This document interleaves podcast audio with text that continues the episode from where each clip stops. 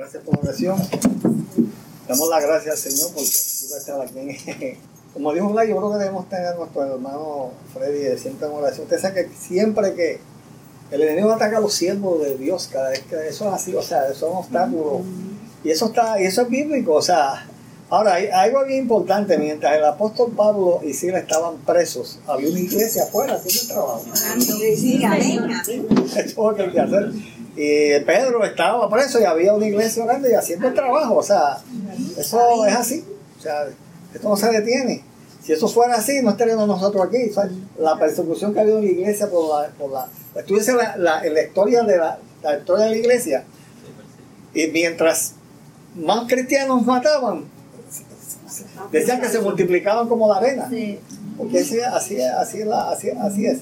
Y eso tenemos que estar tenemos, tenemos conscientes. A veces la lucha no es con nadie, es con nosotros mismos que nos ponemos los obstáculos.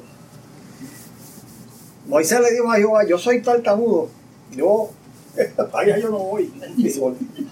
tú, tú, no, tú no eres el que vas a hablar. O sea, nos ponemos obstáculos nosotros mismos. Nosotros mismos. Oremos por él, yo sé que él desearía estar aquí como siempre, ¿verdad? Pero somos la iglesia y tenemos que hacer el trabajo, ¿verdad? Eso es así. Los invito a abrir vuestras Biblias en el, la epístola a los romanos, el capítulo 5. La epístola a los romanos, capítulo 5, y los versículos del 12 versículos del 12 al 21. Romanos 5, versículos del 12 al 21. Que vamos al de base para, la, para el tema, la reflexión en esta mañana, que más que es una reflexión. Eh, dice así la palabra del Señor, ¿verdad? En nombre del Padre, del Hijo y del Espíritu Santo. Nos dice, por tanto, como el pecado entró en el mundo por un hombre y por el pecado la muerte, así la muerte pasó a todos los hombres por cuanto todos pecaron. Pues antes de la ley había pecado en el mundo, pero donde no hay ley no se inculpa el pecado. No obstante, reinó la muerte desde Adán hasta Moisés, aún en los que no pecaron de la manera de la transgresión de Adán, el cual es figura que había de venir, de otra figura. Adán es una figura de Cristo, ¿verdad? Eso, eso es la figura del Antiguo Testamento, es una figura de Cristo. Pero el don no fue como la transgresión, porque si por la transgresión de aquel uno murieron los muchos, abundaron mucho más los muchos la gracia y el don de Dios por la gracia de un hombre Jesucristo. Y con el don no sucede como en el caso de aquel uno que pecó, porque ciertamente el juicio vino a causa de un solo pecado para la condenación, pero el don vino a causa de muchas transgresiones para la justificación. Pues si por la transgresión de unos, de uno solo reinó la muerte, mucho más reinará en vida por un solo, Jesucristo, los que reciben la abundancia de la gracia y el don de la justicia. Así que como por la transgresión de uno vino la condenación a todos los hombres, de la misma manera, por la justicia de uno vino a todos los hombres la justificación de vida. Porque así como por la desobediencia de un hombre, por los, los muchos fueron constituidos pecadores, también por la obediencia de uno los muchos serán constituidos justos. Pero la ley se introdujo para que el pecado abundase, mas cuando el pecado abundó, sobreabundó la gracia para que así como el pecado reinó para muerte, así también la gracia reinó por la justicia para vida eterna mediante Jesucristo, Señor nuestro. Y, eh, en, estos versículos, básicamente, yo digo, yo siempre me gusta leerlos porque es básicamente toda la teología que el apóstol Pablo expone en, en el epístola a los romanos. Aquí está toda la explicación. Nos dice que por el pecado entró por la desobediencia de un hombre, eso lo sabemos, lo dice la escritura, ¿verdad? La desobediencia de Adán. Y algunos piensan, ¿por qué tengo yo que ver con el pecado de Adán? ¿Se fue el pecado de él? ¿Verdad? Y yo me pregunto, ¿y qué tiene que ver Jesucristo con el pecado mío? ¿Por qué él tuvo que cargar por mi culpa? Pues, usando el mismo razonamiento, ¿verdad? Pero ahí está, ahí está básicamente constituido lo que es eh, eh, la justificación por la fe, básicamente, la salvación, ¿verdad? ¿verdad? Eh, nosotros somos pecadores porque creamos eso, los diablos lo, llevamos en, el interior ya de, el hombre natural, ¿verdad? Lo llevan en su interior. Esa es la, naturaleza, la naturaleza original de nosotros, es, la naturaleza de Adán, hombre natural. La naturaleza espiritual es una naturaleza que Dios nos da a nosotros, nos pone a nosotros, que es ajena a uno mismo, pero está ahí. Y esas dos naturalezas siempre van a estar en conflicto. Depende de cuál de ellas alimentemos. Y, en, y uno de los versículos, presten especial atención al versículo 10, 19, porque a veces se habla mucho de la, de la justicia de Cristo acreditado al creyente, muy poco se habla de la obediencia de Cristo acreditada al creyente. ¿verdad? Y entonces, a veces desconocemos y, vivimos vidas frustradas porque tratamos de ser lo más obediente posible y siempre fracasamos. ¿Por qué? Porque queremos agradar a Dios solamente presentando nuestra obediencia y eso es prácticamente imposible porque nuestra obediencia, por más perfecta que sea, jamás va a cumplir los requisitos de lo que Dios quiere. Por eso es que hay que entender el tema de la obediencia. En el momento en que aceptamos a Cristo como nuestro Salvador, ocurren en, ¿verdad? Ocurren en nuestras vidas varias cosas simultáneas. Esto, yo, yo siempre tuve una, una lucha con, al principio con, con esto de la, de la obediencia y eso causa cierto grado de frustración porque uno quisiera, como dice por ahí, llevar una vida perfecta y siempre agradable a Dios. Y es una lucha que uno siempre tiene, ¿verdad? Y entonces yo decía, caramba, ya, yo, ok, el Señor me salvó, pero, y siempre tenía ese dilema. Yo sé que eh, luchamos con esto de la, de la, de la salvación y el Señor, esto, que yo no pierda mi salvación, que yo que yo haga siempre, siempre vivimos con ese dilema. Entonces, yo, eh, para yo poder entender esto, yo hice una línea imaginaria, una línea imaginaria, y, puse la cruz de Cristo en el medio. Ahí. Entonces, mi vida antes de Cristo y mi vida después de Cristo. Entonces yo me pregunto, ¿qué sucedió en el momento de la cruz? ¿Qué sucedió en el momento en que yo creí? Y ahí suceden varias cosas. Y, aunque nosotros no lo, no, no, tengamos consciente, hay varias cosas que suceden en el creyente una vez acepta a Jesús como su Salvador personal. Y eso es bien importante que lo entendamos. Es bien importante. Lo primero que una de las cosas que sucede en ese momento donde está la cruz ahí, y es ahí donde usted es salvo, en el momento que usted acepta a Jesucristo genuinamente como su salvador personal, suceden varias cosas. Número uno, pasamos a ser de no creyentes a creyentes. Antes no creíamos, ahora creemos, ¿verdad? Todo la Escritura. También venimos a ser hijos, hechos hijos de Dios. Nos dice en, en, la, en San Juan, el Evangelio de San Juan, capítulo 1, versículo de 12 al 13, nos dice, a los suyos vino y los suyos no les recibieron, mas a los todos los que recibieron, a los que creen en su nombre, les dio potestad de ser hechos hijos de Dios. Es a los que creen. Eso sucede en ese mismo momento, ¿verdad? Recibimos la vida eterna en ese momento. Ahí la vida eterna se, se recibe en ese momento.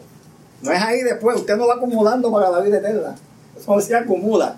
Usted en ese momento eh, usted, eh, eh, usted es salvo y la vida eterna se la dará Jesucristo. Ahí el Padre, a través de Jesús, en ese momento. Decir, recibimos vida eterna, como dice Juan 3:16, nos dice, porque de tal manera amó Dios al mundo que ha dado a su Hijo unigénito para todo aquel que en él cree, no se pierda, mas tenga vida eterna. Eso nos dice, eso sucede en ese mismo instante de la cruz.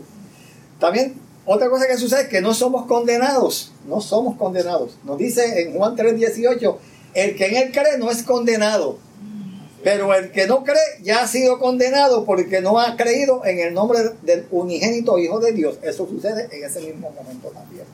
Llamón nos dice que en ese momento pasamos de las tinieblas a la luz. Antes estábamos en tinieblas, ahora vamos, vemos las cosas más claras a la luz. Nos dice, porque antes erais tinieblas, Efesios 5.8. Antes éramos tinieblas, pero ahora soy luz en el Señor. Andad como hijos luz. Y ese es el dilema que tenía la iglesia de Corintios, que habían pasado de las tinieblas a la luz, pero no se comportaban como hijos de la luz. Entonces, por eso que Pablo dice que era una iglesia carnal, porque habían sido separados, pero no se comportaban. Y todavía una serie de situaciones que, hermano Fred, en un estudio que vimos aquí, las pudimos palpar, ¿verdad? Interesante.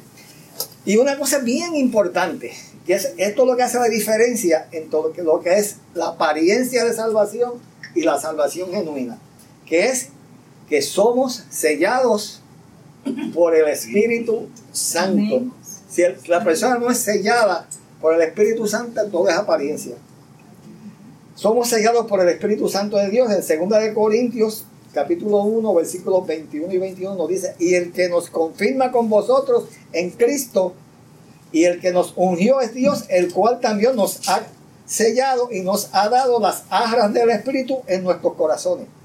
El Espíritu Santo. Y en Efesios, y en, y en, eh, en Efesios 4:30 nos dice, no entristezcáis el Espíritu de Dios con el cual fuiste sellado para el día de la redención. Esa es la diferencia, la, posesión del Espíritu Santo.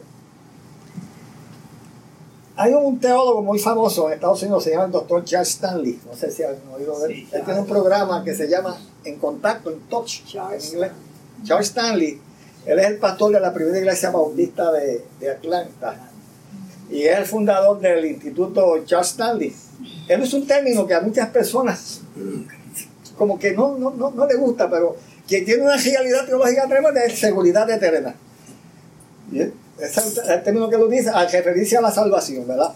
Y en uno de los cursos que él ofrece en el instituto, que se titula así, Seguridad Eterna, él ubica a las personas en varias categorías en lo referente a la salvación. Es interesante, lo ubica en varias categorías. Número uno, los que no son salvos y saben que no lo son. Pues para esto no hay ninguna seguridad de salvación. Hay personas que no son salvos, no lo son y ni le interesa hacerlo. Entonces, por más que todo lo porque es el Espíritu Santo que. A veces usted, usted sigue machacando a una persona, pero si el Espíritu Santo no responde al llamado del Espíritu Santo, por es, y, y esos no lo son. Los que no son salvos, y ellos saben que no lo son. Ahora, los que no son salvos, y esto bien, y cree que lo son. Los que no son salvos y cree que lo son. Estos tienen falsa seguridad o apariencia de salvación. Hay personas que no son, pero Dios cree que lo son. Eso usted lo sabe, eso es con el Señor, el Señor lo sabe. Los que no son salvos y saben que lo son. Estos tienen seguridad de salvación. Y de eso vamos a hablar un poquito más adelante. Ahora, los que son salvos, pero no tienen certeza de su salvación, tienen como ciertas dudas. No, yo, yo soy salvo, pero es que yo me comporto de tal forma. Y, yo no estoy seguro si lo soy o no lo soy. Yo, no, yo sé que una vez. Y, Siguen con esa lucha con ellos mismos interna. Y él lo ubica ahí, ¿verdad? Él lo ubica en eso. Ahora, dentro de los que son salvos, él los ubica en dos categorías, los que dicen que son salvos. Los que saben que son salvos, pero no están seguros si es para siempre. Yo soy salvo ahora, pero yo no sé en el futuro. Hay gente que piensa así. Yo soy salvo ahora, pero no sé más adelante. Entonces, ¿Se acuerdan la línea imaginaria y la cruz? Y dice, bueno, aquí está la cruz, pero mi salvación va a depender de lo que yo haga de la cruz en adelante. Gente que piensa así. Entonces viven la vida tratando de esforzarse por obedecer, no para agradar a Dios, sino para qué? Para no perder la salvación. Y entonces viven esa vida y es una constante frustración. Porque por eso que usted intente vivir para no perder la salvación, pues está perdiendo el tiempo, no la salvación, está perdiendo el tiempo, ¿verdad? Entonces, estos son los, que no son, los que saben que son salvos, pero no están seguros si es para siempre. Estos son vacilantes. Y los otros que lo ubica es los que, los que son salvos y están completamente seguros que su salvación es eterna. Amén, aleluya. Y eso, de eso que hemos hablado hoy. Que, que, la salvación es que, es que yo creo que cuando uno, nosotros somos hijos adoptivos de Dios, hijos adoptados, nos ha adoptado como hijos. Yo a veces me pregunto, hay personas, hay parejas que tienen hijos que no los han buscado, sino que le llegaron, ah, mira, yo no lo estaba buscando, pero me llegó, pues, tienen que ver con la situación, hay personas así, pero cuando se adopta un hijo que es adoptado, usted es una decisión que usted hace. Imagínese, Dios nos ha adoptado como hijos porque Él que Él lo quiso hacer.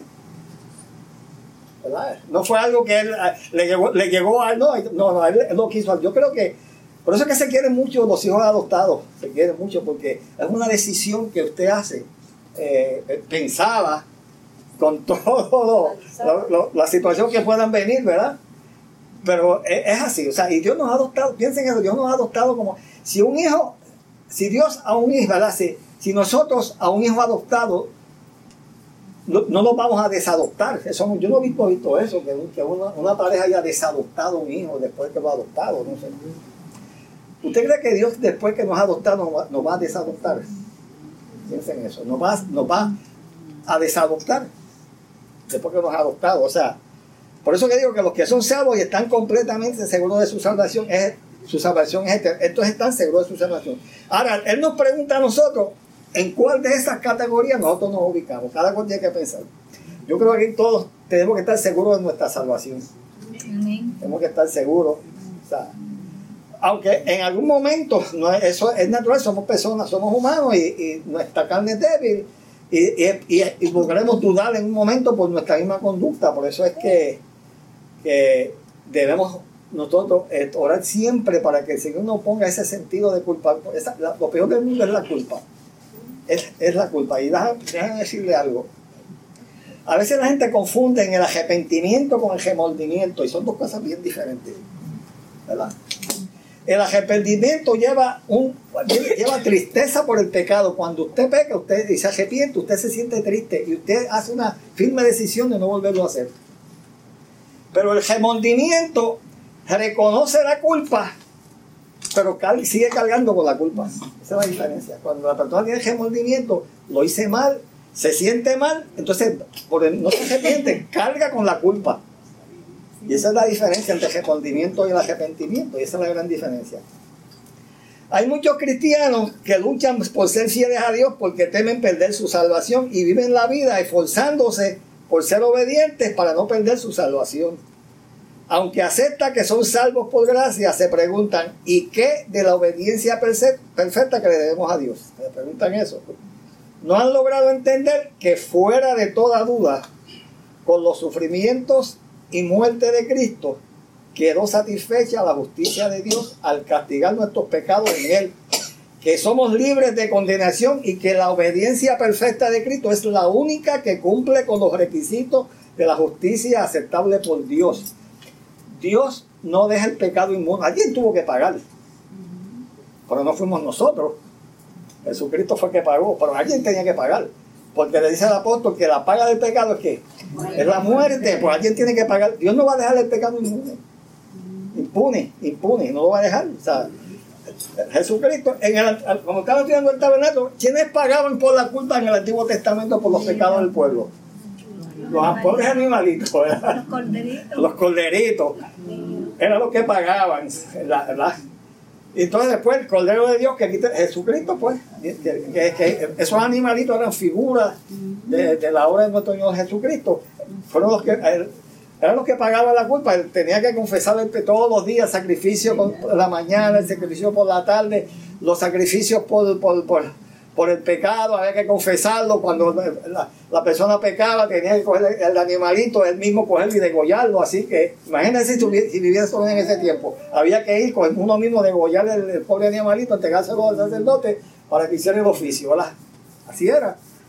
Pero Cristo hizo un sacrificio de una y por todas y eso ya no hay que hacerlo, ¿verdad? Gracias al Señor, ¿verdad? Amén. Dice, nuestra obediencia, por más que tardemos, siempre será imperfecta. Afortunadamente nuestra salvación no depende de nuestra obediencia, sino de la de Cristo. En Romanos 8, 3 y 4, el apóstol expresa, lo expresa de la siguiente forma. Esto es bien importante. Porque lo que era imposible para la ley, ¿qué es lo que es imposible para la ley? Obtener la obediencia perfecta de mí. Eso es imposible. Me, la señala, me señalaba el pecado, pero no me podía, no me, no me lo podía quitar. Me lo señalaba. Pero no me porque ese era, ese el trabajo de la ley, señalarme el pecado. Estaba mal, pero no podía hacer nada más. Hasta ahí.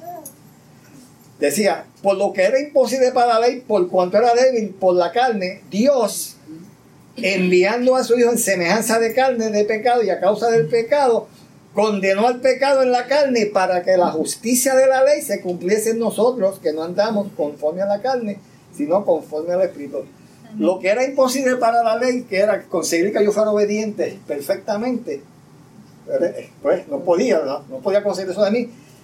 Dios enviando a su Hijo logró eso para que entonces esa justicia, por haber cumplido perfectamente la ley, pues se cumpliese en nosotros. O sea, se nos acreditara a nosotros que no hicimos nada, pero se nos acredita. Eso, eso es la importancia de lo que dice el apóstol aquí. Preguntémonos, ¿cuál de nosotros se atrevería a presumir delante de Dios que ha vivido una vida cristiana perfecta y sin pecado? Ninguno de nosotros. Algunos cristianos han vivido toda una vida frustrada tratando de presentarle una justicia a Dios después de su conversión. Es decir, creen que luego de haber sido, de haber recibido el perdón de los pecados el día que fueron salvos, en lo sucesivo su salvación depende de cuán obedientes ellos puedan ser. Viven esa vida así, ¿verdad? Todo aquel que piense que tiene que hacer algo luego de su conversión para preservar su salvación no ha comprendido lo que es el plan de Dios para la salvación de la humanidad. Aparte de ser, y este es el peligro, aparte de ser un malentendido de lo que es la justificación, desvaloriza la obediencia de Cristo. O sea, le, le quita valor, le quita crédito a Cristo y entonces quieren hacer algo más. Yo soy salvo y tiene los pero, pero, es los pero, le añadimos pero a la, gracia, a la salvación le añadimos pero. Y entonces viven esa vida tratando, desvaloriza, o sea, cuando usted trata de hacer algo para, para preservar su salvación, usted está diciendo, lo que Cristo hizo no es suficiente, yo tengo que hacer algo más. Es que viene el peligro, ¿verdad? Es cierto que Dios demanda obediencia a todos los creyentes, pero no para ser salvos, sino por amor y gratitud. Pero esta obediencia nuestra no tiene ningún mérito para la salvación, porque la única que lo tiene es la de Jesucristo. Además, por ser perfecta, no podemos añadirle nada que no sea nuestro amor y nuestra gratitud. No podemos hacer nada. Bueno, analicemos lo que muchos cristianos sienten en diferentes momentos en relación a su salvación y a la seguridad eterna. ¿verdad? Ya habíamos hablado un poco de esto. Dice, hay personas que dicen en algún momento, pues es posible que algunos de nosotros nos hayamos sentido de esta forma, porque somos humanos, ¿verdad? Dice, no tengo ninguna seguridad, me doy cuenta que no soy salvo. Es las que piensan así. Creo que soy salvo, pero no estoy seguro. Ahí, sé que una vez lo fui, pero ahora no estoy seguro. Y, aquí, y esta que voy a decir ahora, yo creo que es la, es la más peligrosa. Y, es, la, la menos bíblica, yo diría Sé que una buena... Y, esto, y esto... Hay personas que creen así en, iglesias. En muchas iglesias creen así. Sé que una vez fui salvo. Luego perdí mi salvación y ahora la volví a recuperar. Qué, bonito. Hay personas que piensan así. Entonces, entonces ¿qué hacen? Cogen, van, eh, hacen profesión de fe nuevamente y vuelven y se bautizan. ¿Verdad? Y después vuelven y, ay, me fui para el mundo. Vuelven y eh, hacen profesión de fe. Y vuelven y se bautizan. ¿Y qué pasa si el Señor viene en esos momentos, verdad? ¿Qué sabemos? Por hay personas que piensan así. ¿Ah? Y algunos que dicen, bueno, yo soy salvo, estoy seguro que soy salvo, pero yo no sé si es para siempre. Yo no sé si en algún momento yo voy a hacer algo que el Señor me quite la salvación. Hay gente piensa así. ¿Verdad? No, eh, dice, bueno, yo no entiendo eso, yo, a veces estoy seguro y a veces no estoy seguro, o sea, pero por eso que estos son los diferentes racionamientos, ¿verdad? Razonamientos en cuanto a la salvación que usted oye por ahí. Usted se pone a hablar en diferentes círculos de cristianos y estas son las cosas que usted oye a veces, este tipo de, de, ¿verdad? de, dinámica, ese tipo de cosas y, de dónde sale esto, o sea, cómo... Y, y, esto, y esto es lo más importante, uno tiene que entender esto para poder esto, esto llevar una vida cristiana sin, ningún peso. Porque mientras usted no comprenda esto, su vida cristiana va, va, a llevar un peso encima tremendo. Si usted no está seguro de su salvación, usted va a llevar una vida cristiana muy mal, muy mal en el sentido de que ese sentido de culpa usted siempre, y usted vive temeroso toda su vida, va, a vivir temeroso siempre, voy a hacer algo después, y entonces Dios me va a quitar la salvación. Hay gente que no va en actividades de familia, porque tiene miedo de perder su salvación. digo, lo digo de familia que no son cristianos, o sea, nosotros tenemos, todo el mundo tiene familia que no son cristianos y, y cuando se reúnen para celebrar, y, eso hay que ir, uno, yo voy. Pero usted está ahí para dar su testimonio, ¿verdad? Sí, Pasa que usted está ahí, pero no va, pues no, pues yo ahí, pues entonces, hay una anécdota de un joven cristiano en la iglesia que lo invitaron, fue a un, mira, en mi escuela van a hacer un campamento, me invitaron, yo voy a ir y el pastor, pues vete ve al campamento, ve que ellos no son cristianos, pero no importa, ve. Y, ve, y entonces cuando llegó el fin, pasó el fin de semana y el, otro domingo el pastor es que fuiste al campamento, sí, la pasada la pasé muy bien, ni siquiera se dieron cuenta que era cristiano.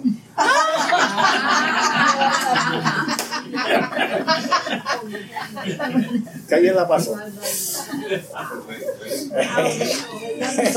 Qué bien la pasé, ni siquiera se dieron cuenta que era cristiano. Como leímos en Romanos 8 y 3, 4, la seguridad eterna de la salvación no está condicionada a nuestra obediencia, sino que está garantizada por la obediencia perfecta de Cristo, la cual es adjudicada a favor del creyente, por lo que una vez aceptamos la oferta de gracia de salvación, y, y esto es bien importante, y somos sellados por el Espíritu Santo, no hay nadie en la tierra que nos los pueda quitar. No hay nadie en la tierra. El, el sello ¿Cómo se llamaba eh, en los tiempos de los esclavos? Los sellaban, ¿se acuerdan? Con una. Los marcaban. Los marcaban eh, y era caliente.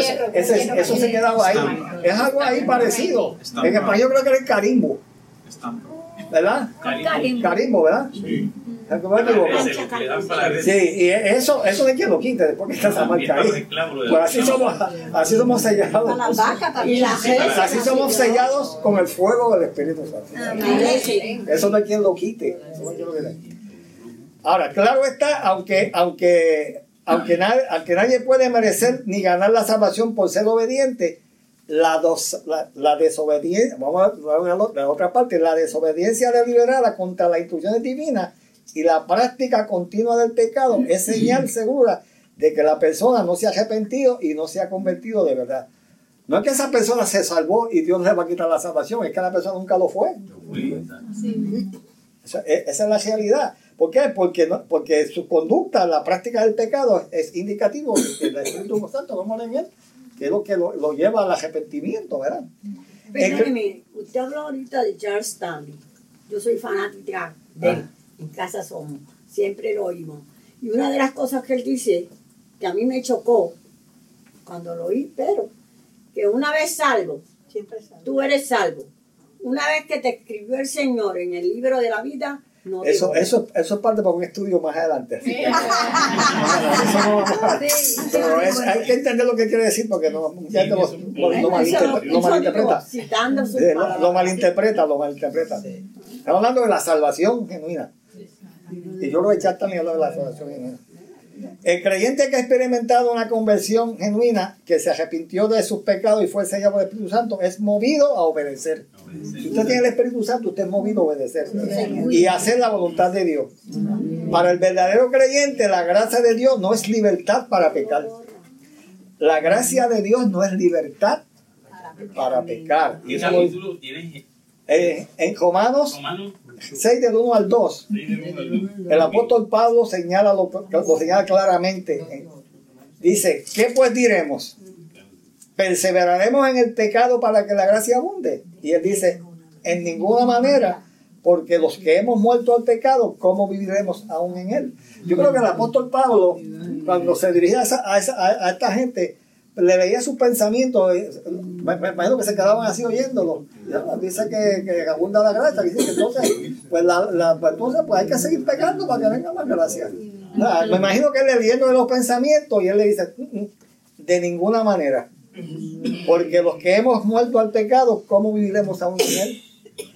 Y en Gálatas 5.13 señala también lo siguiente, porque vosotros hermanos, a libertad fuisteis llamados Solamente que no uséis la libertad como ocasión para la carne. Que no lo use para, para, Sino servíos por amor los unos a los otros. Pero aún así el creyente lleva, y esto es bien importante, pero aún así el creyente lleva interior al viejo hombre, con todos sus defectos, quien se resiste a obedecer a Dios y hay una lucha interior entre el hombre natural y el hombre espiritual. y depende del creyente a cuál de los dos alimenta. Eso depende de nosotros. ¿A cuál de esos dos usted alimente con, su, con la lectura, la, la palabra constantemente, con la oración? O sea, llevar, hacer lo que hay que hacer para, para, para que nuestra mente esté, que, que sea el hombre espiritual que estoy interior el, el que dirija su vida, ¿verdad? Pero si usted hace lo contrario, alimenta al hombre, el hombre natural, el hombre carnal que lleva que lo lleva adentro, no, que, ese, no, ese no se ha ido. ¿Quién se acuerda de la vigilancia? ¿Sabe qué es vigilancia? Los ríos.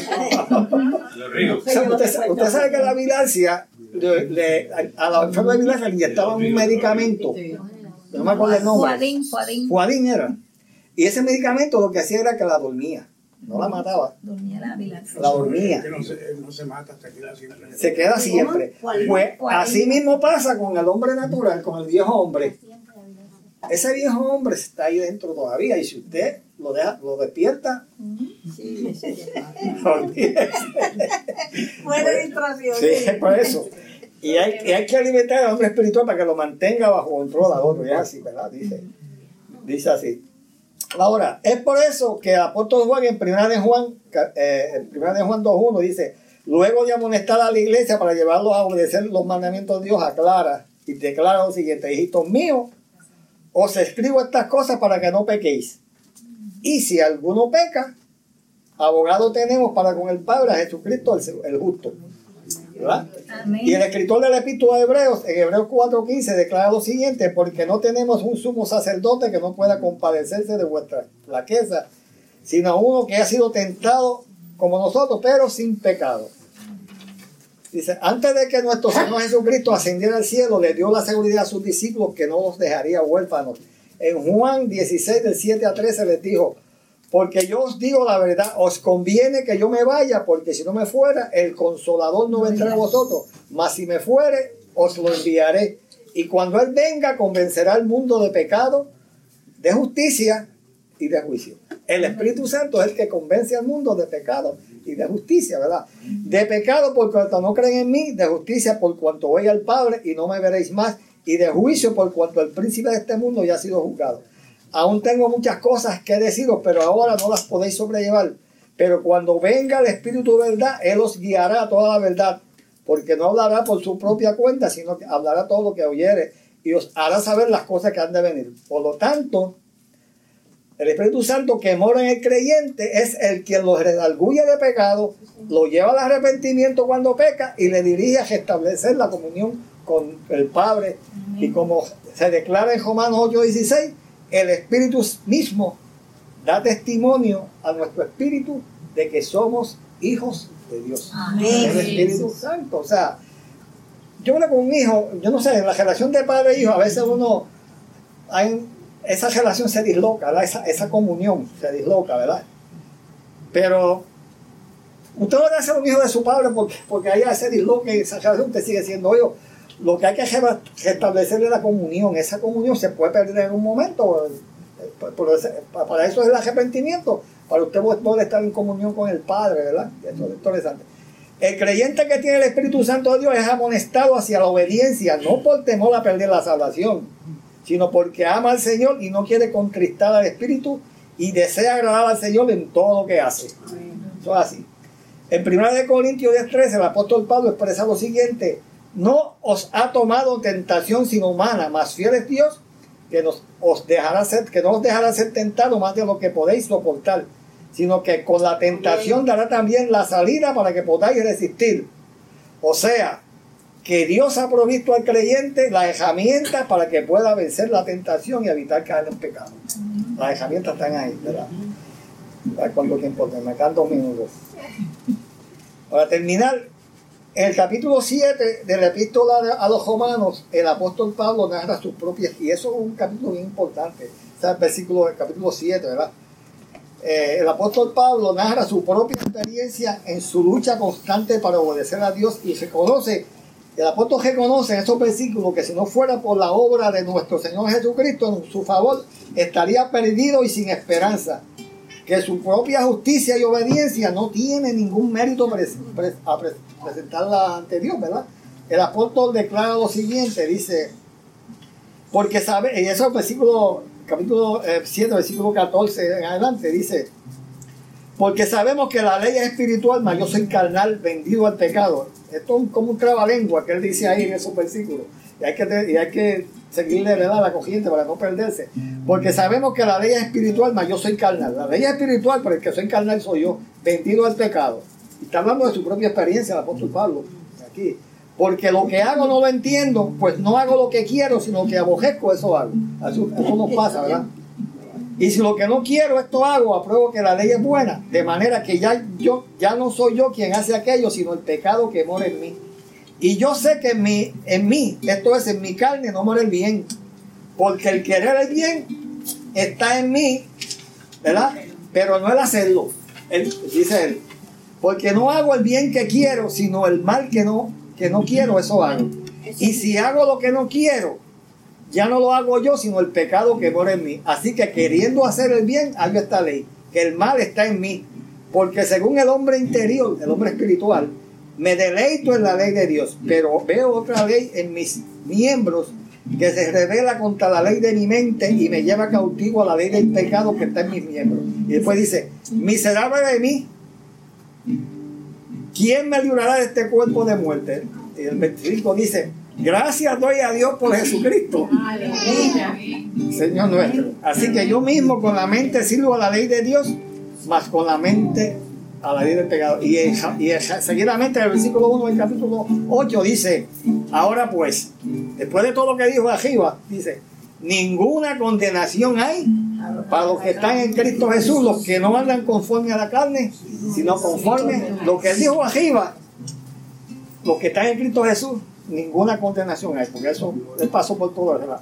Por lo tanto, mi querido hermano, si usted en una ocasión fue impactado por el Espíritu Santo, si usted reconoció a Jesucristo como su Salvador personal, si usted le entregó su corazón, si usted se arrepintió sinceramente y confesó sus pecados, tenga la completa seguridad de que en ese momento usted fue salvo, que fue sellado por el Espíritu Santo para vida eterna, que su nombre está escrito en el libro de la vida, que no hay tal cosa como haber sido salvo y después perderse, que la obediencia perfecta de Cristo acreditada en su favor es la única que puede cubrir su insuficiencia y la única aceptada por Dios, que el Espíritu Santo de Dios es quien nos lleva a la obediencia, no para mantener y perder la salvación, sino porque amamos a Dios y queremos agradarle en todo lo que hacemos. Ahora, una vida obediente no siempre es perfecta y no siempre tomamos decisiones correctas, ni hacemos todo lo que el Señor desea. Sin embargo, aquellos que desean obedecer a Dios son amonestados inmediatamente por el Espíritu Santo cuando están, cuando, cuando actúan de manera incorrecta. Y su primera reacción es el arrepentimiento y la confesión de su pecado, no por temer por temor a perder la salvación, sino para no contristar al Espíritu y para restaurar su comunión con Dios. Si usted es ya salvo, es mi deseo que pueda entender lo que significa estar eternamente seguro de esa salvación para que pueda disfrutar de lo que Dios ha provisto para todos sus hijos. Sean todos Gloria a bendecidos. Dios. Amén. Gloria a Dios. Aleluya.